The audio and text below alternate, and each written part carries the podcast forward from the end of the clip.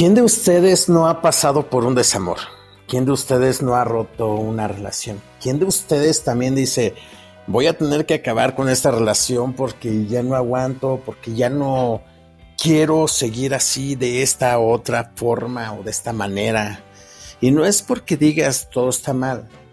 Lo más curioso es que dejar a alguien a quien amas es lo más difícil que te puede pasar y dices, pero ¿cómo vas a dejar a alguien a quien tú amas? Yo creo que es algo raro, difícil, que no podemos a veces comprender, que, la, que está en nuestra, eh, en nuestra sociedad y la sociedad dice, estás mal, estás loco. Sí, romper una relación en un estado profundamente enamorado parece increíble, pero en ocasiones se convierte en una decisión tan dolorosa y ahí viene, como necesaria.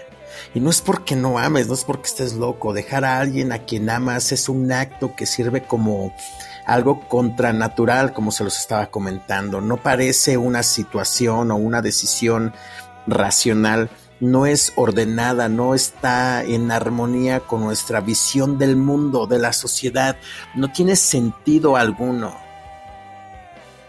Si quieres a alguien, deseas estar a su lado, ¿o no? Entonces, ¿por qué sufres? Si estás haciendo lo que supuestamente deseas hacer. La respuesta es muy sencilla. Porque la felicidad no depende de la persona que tengas al lado, sino de la vida que vayas construyendo. Si esa vida no es la que deseas, si no va en línea o está alineada con lo que buscas o con lo que te genera bienestar y alegría, ninguna pareja del mundo, lo bien, ninguna pareja del mundo va a poder compensarte por ello. Y eso hablo de las dos personas. Tal vez tú estás hablando por aquella y dices, bueno, la otra persona nunca va a ser feliz conmigo. Sí, porque no, no te está buscando a ti, está buscando otra cosa. No te acepta como eres. Y tú igual. Tú igual no aceptas a esa persona como realmente es. Ves la vida que vas a llevar y aunque la ames y piensas que va a cambiar, pero realmente no cambian. Entonces, es algo difícil. En este dilema tienes que la verdad elegir si estás dispuesto a renunciar a una serie de cosas y si esas renuncias afectan a lo que tú eres en esencia, porque es muy importante tu esencia. Ahora, si está afectando tu sentido vital, tu ritmo de vida, entonces esa relación no funcionará por mucho amor que le tengas. Tal vez tu ritmo de vida yo lo paso porque siempre una relación va a afectar tu ritmo de vida. Pero lo, todo lo demás, yo creo que es necesario analizar esta situación.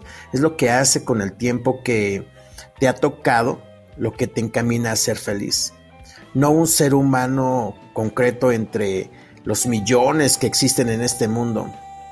Esta es la realidad para muchas y muchas y muchas personas que tarde o temprano descubren que al final amar incondicionalmente es algo raro. Sí tenía condiciones. Deberíamos, yo creo que empezar, y esto es mi simple o pura opinión, deberíamos empezar a cambiar eso del amor, todo lo puede.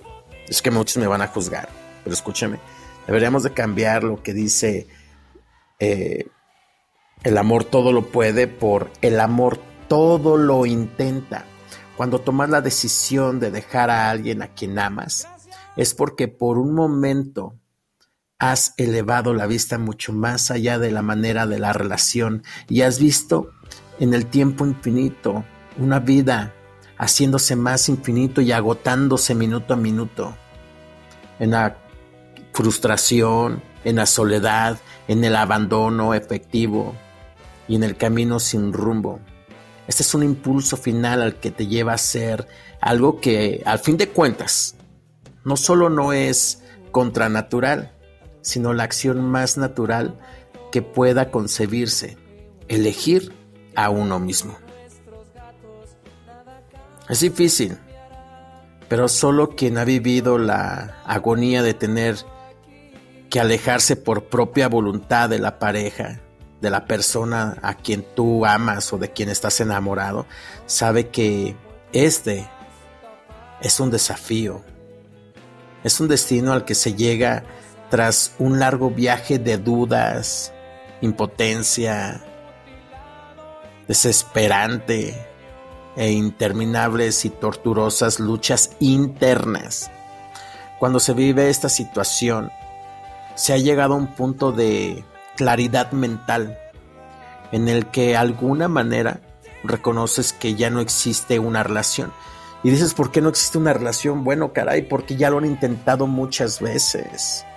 Han intentado una, una y otra y otra vez y siempre vuelven a lo mismo, se vuelven una rutina, en una lucha, en un afán, en una proyección mental que sobrepasa a toda persona. Solo existe cosas en tu cabeza, ya ni disfrutas la relación. Ver la realidad y, ver la realidad y aceptar es un proceso delicado y complejo. Pero una vez que has abierto la puerta a la verdad, ya sabes lo que vas a hacer. Y la única duda que queda simplemente es el cuándo y el cómo.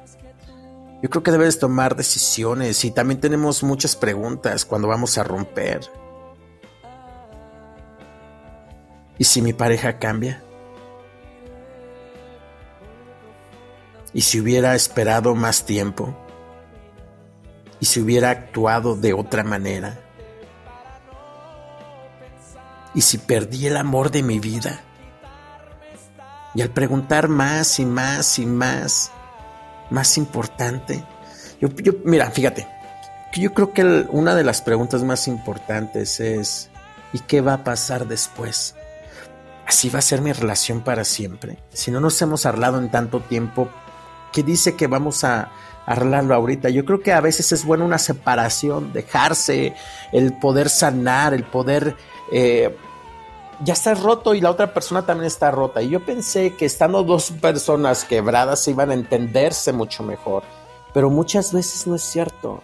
Hay personas que quieren seguir quebrando y quieren estar quebradas y tratas de pegarlas y se despegan o se azotan contra ti para qué?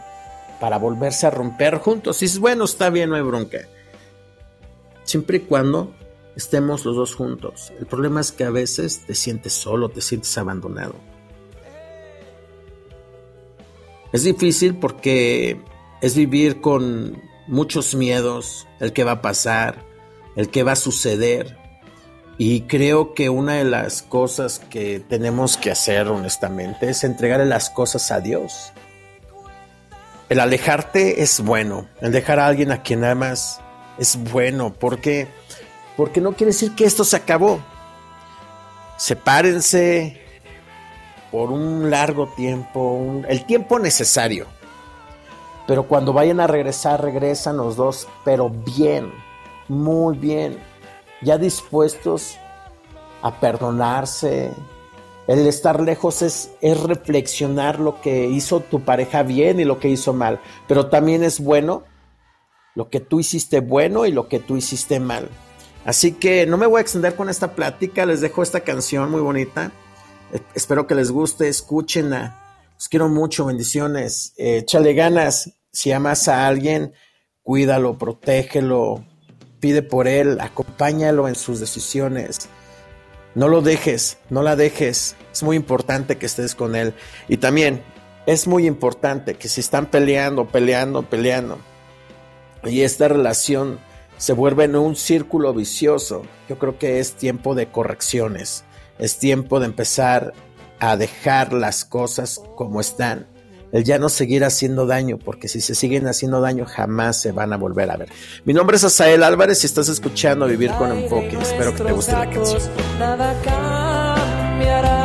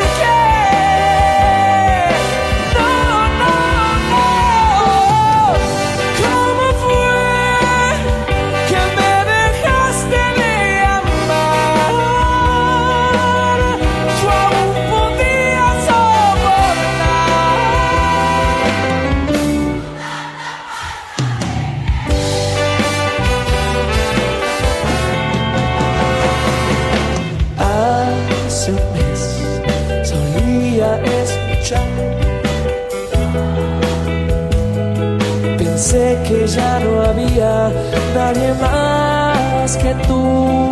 Yo fui tu amigo y fui tu compañero.